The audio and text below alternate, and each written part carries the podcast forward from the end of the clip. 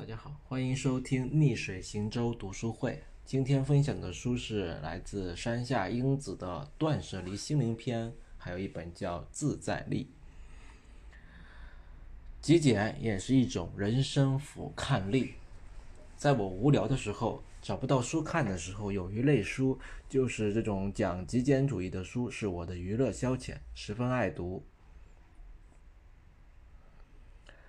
山下英子的这两本书《断舍离心灵篇》还有《自在力》都可以算是断舍离的系列续作。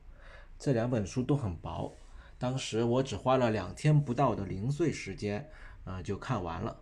当天就写了读后感，但是拖拉了很长时间没去整理。今天早上在看李笑来的《把时间当作朋友》第三版的时候，终于下定决心，一定要把这件事情了结掉。这两本书不同于他的那本畅销书《断舍离》的地方，是这两本书他尝试着从只只是拘泥于杂物收拾的范畴，上升到某种更具理论性的哲学层面的东西。书中提出，通过提升俯瞰力，达到让自己自立、自由自在的目的，呃，是很有启发意义的。书中浓墨重彩的内容是说，我们要进行一场人生的革命，来摆脱物品的陷阱，从匍匐在地面的人生觉悟到爬上树的人生，再到坐在飞机上从天空向下俯瞰的人生。当我们的站位越高，纬度越多的时候，我们就越能摆脱物品的陷阱。这里提出了一个纬度的提法。我就讲讲自己理解的两个纬度层面，一个纬度是时间轴上的，俯瞰过去、现在和未来这整个时间轴。人不是活在过去，也不是活在未来，人总是活在当下的。当下的价值、当下的舒服、当下的喜欢高于未来的价值、未来的舒服、未来的喜欢。把自己留在当下，感受当下，享受当下。抛掉或者说减少对过去的执念，放下对未来的不安。有什么事等天塌下来再说。实际上天也塌不下来。我们总有办法在未来的那个当下想到解决的办法。另一个维度是空间关系走上的，人与人的关系，人与物的关系，都先以自我为中心为轴心，这样对人和物的一些执念就能够放下来。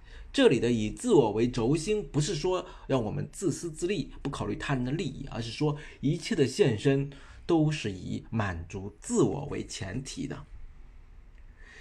一种是以他人为轴心，把他人的价值观当做自己的价值观，把他人的意志当做自己的意志；另一种是首先活出自己真实的自我，不压抑自己的本身的天然的欲求，做一个。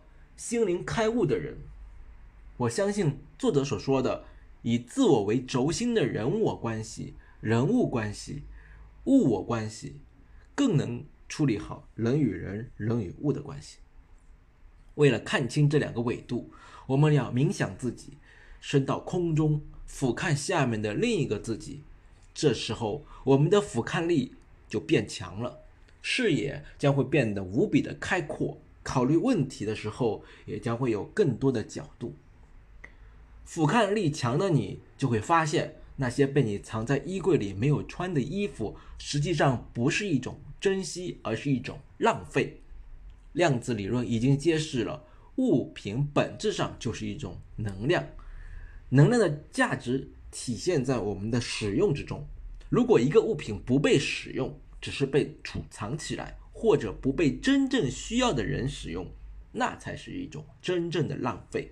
想一想吧，一些难民和平民连衣服都穿不上，而我们的衣柜里却有大把大把的不能穿、不想穿的衣服，难道不让人感到羞愧和愤怒吗？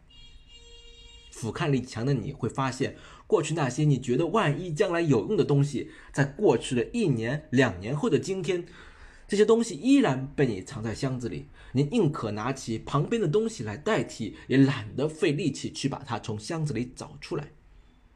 俯瞰力强的你会发现，以前你愤怒的想着他为什么不能这样做，他怎么就不能这样做，的时候，你实际上是在期待和控制别人。现在你想到了抽离，那不是一种事不关己的冷漠的抽离，那是一种温暖的抽离。